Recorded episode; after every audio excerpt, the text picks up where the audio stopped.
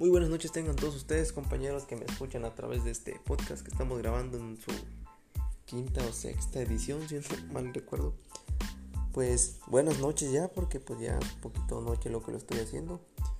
Estamos al día 25 de abril del año 2022 en la materia de estrategias de mercado del octavo cuatrimestre de la licenciatura en administración de empresas. El día de hoy les habla su anfitrión, su anfitrión, perdón, compañero Osiris. Y quiero hablarles sobre una serie de estrategias con las cuales nosotros podemos basarnos a la hora de entablar un producto. A lo largo de todo este tiempo, pues los podcasts que he estado haciendo en su mayoría son de esta materia. Y quiero compartirles una serie de estrategias que nos van a servir para darnos a entender más sobre estos productos esta vez hablaré sobre cuatro tipos de estrategias y sus diversas variantes, desde la estrategia de integración, las estrategias intensivas, las estrategias de diversificación y las estrategias defensivas. Pero sabemos que es una estrategia, ¿verdad? Bueno, mi opinión, mi concepto personal, sabemos que una estrategia es una cualidad, como su nombre lo dice, una estrategia que nos va a ayudar a tener un punto o una ventaja sobre la competencia perdonen los mensajes.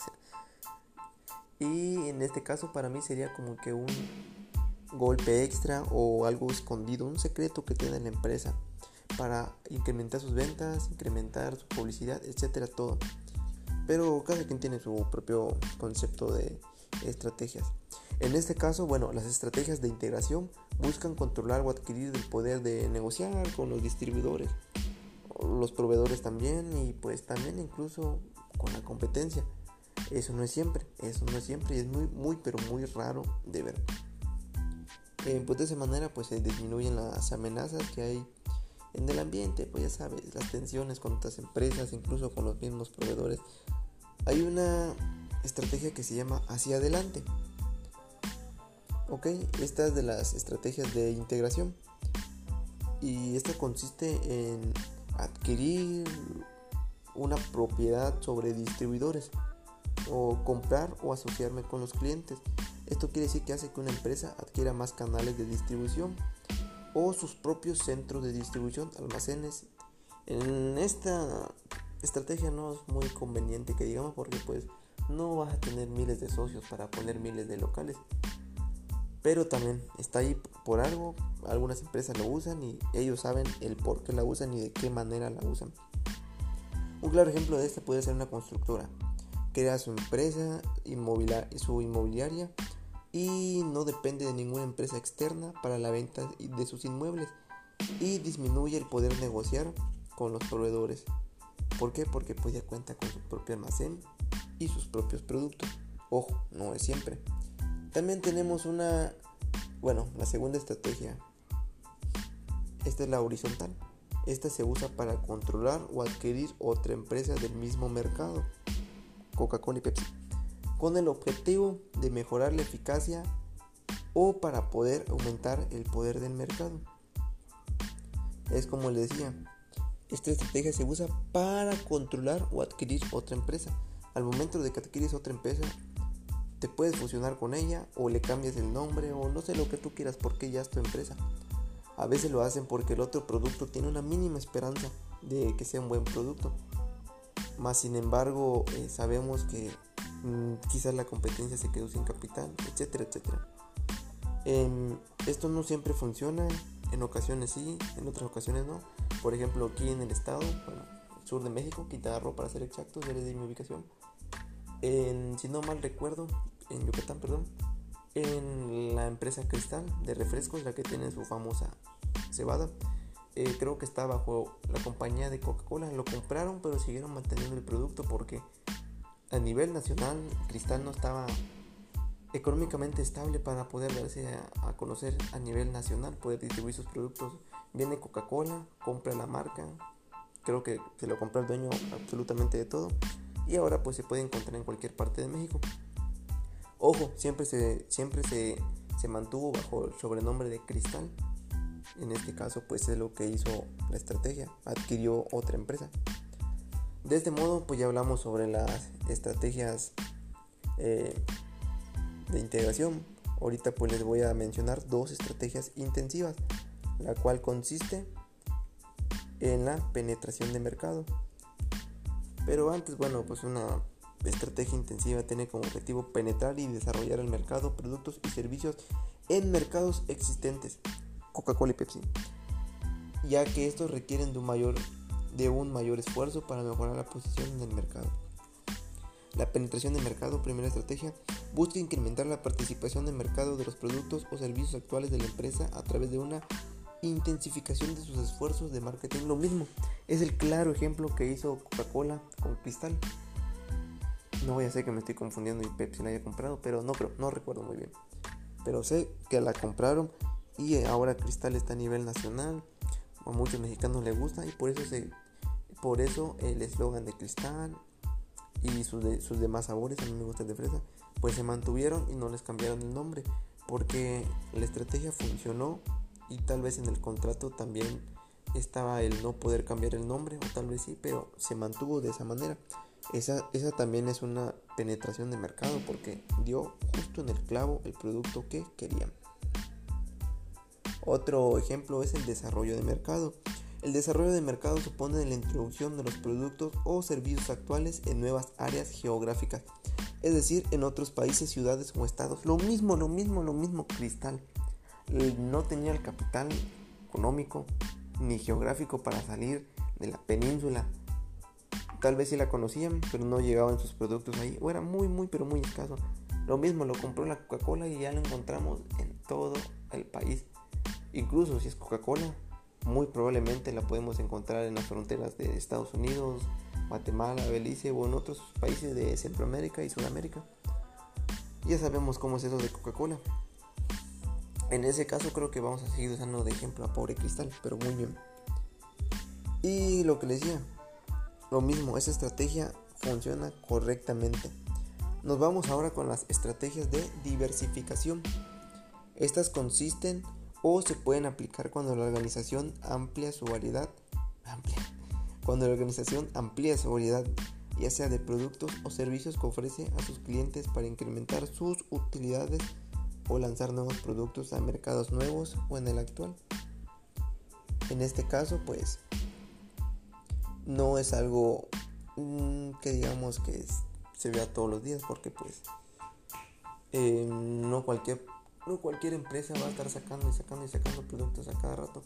Si es un producto pues de innovación o que lo mejoraron, sí puede aplicar. Otra cosa sería la estrategia relacionada. Esta se basa en la incorporación de productos o servicios nuevos, pero relacionados con la actividad fundamental de la empresa.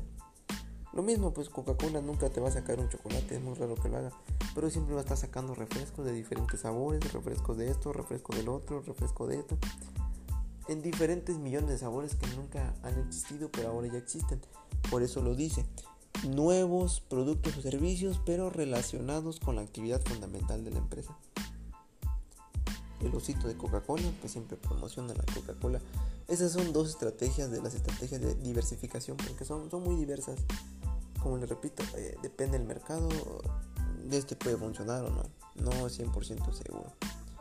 Así nos vamos con las estrategias defensivas y estas surgen cuando existe la necesidad de resguardar los activos de la empresa, los mercados, así como los clientes y proveedores, cuando no quieres que se te vayan. En este caso sería una, una estrategia que es recorte de gastos. Ocurre cuando una organización se reagrupa mediante la recaudación de costos y activos a efectos de revertir la caída de ventas y utilidades. En esta estrategia podemos decir que un ejemplo que es vender terrenos y edificios para recaudar el efectivo necesario, reducir las líneas de productos, cerrar fábricas obsoletas, reducir el número de empleados, recorte personal. Todo esto surge para mantener el billete y que, la, que la empresa no quiebre o en el peor de los casos asociarse bajo el nombre de otra empresa. Coca-Cola. Ok. Y va la estrategia de desinversión. La desinversión suele utilizarse con el propósito de recaudar capital para realizar más adquisiciones o inversiones estratégicas. Busca deshacerse de los negocios no rentables para la organización de aquellos que se requieren demasiado capital. Por ejemplo, algo que ha estado pasando mucho aquí en México, Bimbo, Bimbo se está deshaciendo de Ricolino. Si, se han dado cuenta ya los Kraken, los chocolatitos, esos ya los van a descontinuar, las paletas payasos supuestamente también las van a descontinuar. Es algo que es sorprendente porque al parecer esos productos sí se vendían, más sin embargo no era algo rentable porque a lo mejor se vendían, pero no en las cantidades que se necesitaban. Y por último y no menos importante, pero también cuenta las alianzas estratégicas con el cuales pues nosotros con leer el nombre sabemos que estas alianzas pues se refieren a las asociaciones de dos o más personas físicas o jurídicas con el objetivo de generar con los aportes de cada una de ellas proyectos de distinto tipo, en este caso pues para salvar una, una compañía. Por ejemplo, en Grupo Bimbo y Grupo Lala, empresas líderes en la industria de alimentos, anunciaron una alianza estratégica con el objetivo de poner al alcance de los consumidores productos innovadores acordes a sus necesidades y preferencias. Es como les mencioné al principio, a veces se pueden aliar para el mismo objetivo, pero eso es muy, muy, muy, muy, muy raro. Aunque esta vez lo raro pasó. Eh, otra de ellas pues también puede ser Rufles con Burger King cuando pues Rufles ya ves que saca una sabrita de diversas cosas. O también los helados Holanda, sabor a galleta Oreo porque los helados Holanda son originales y la galleta Oreo es original. Cuando se unen, pues es una fusión entre ellos dos, fusión, pero bueno. Pero sí, Rufles es el claro ejemplo de que cada rato están sacando sabritas de distintos sabores, colores también. Y por último, la competencia. La palabra competencia nace del marketing como resultado de la fusión de los términos cooperación y competencia. Esta combina las ventajas de la competencia y de la cooperación en una nueva dinámica que puede ser utilizada no solo para generar mayores ingresos a su empresa, sino para cambiar la naturaleza de su entorno a su favor. O sea que pueden establecer una competencia no destructiva, en la cual las partes pueden aprovechar y enriquecerse con lo mejor del otro. A veces están un poco raras estas estrategias porque dime qué empresa o qué competencia te va a decir, oye, vende tú hoy, yo vendo mañana para que te rinda. Pero bueno, si, repito, si lo hacen es por algo. Ellos saben muy bien el por qué lo hacen. Supuestamente tiene beneficios y dice que el incremento en la competitividad. Caso contrario que no debería ser así, pero les repito, las empresas saben por qué lo hacen. La disminución de costos y mejora de la productividad. Tengo que averiguar más sobre esta estrategia. Y por último, la multiplicación de las oportunidades de negocio. Algo muy, muy, muy interesante. Una de esas, y creo que lo han visto, es el Total Play. Porque supuestamente Total Play te da Netflix, todo incluido, así como te da internet. Y bueno, es un paquete que tú pagas y obviamente ellos reciben su remuneración económica. Y bueno, pues esto ha sido todo. No quiero alargar más el tema. Créanme que yo también me quedé con dudas. Pero este, esta última estrategia realmente me dejó, me dejó con la boca abierta. Competencia. No se llama competencia ni cooperaciones. Competencia. Doble O. C-O-O-P-E-T-N-C-I-A. Termina con CIA. Ojo. Mucho cuidado. Y pues un saludo al maestro Vicente si escucha este podcast. Ah, digo yo que sí. Y pues probablemente serán los últimos que esté haciendo porque pues ya me recibiré. Así que pues espero que les haya gustado. Comenten si les gustaría algún tema, no se preocupen, yo lo puedo hacer. Y un saludo y nos vemos hasta la próxima. Chao.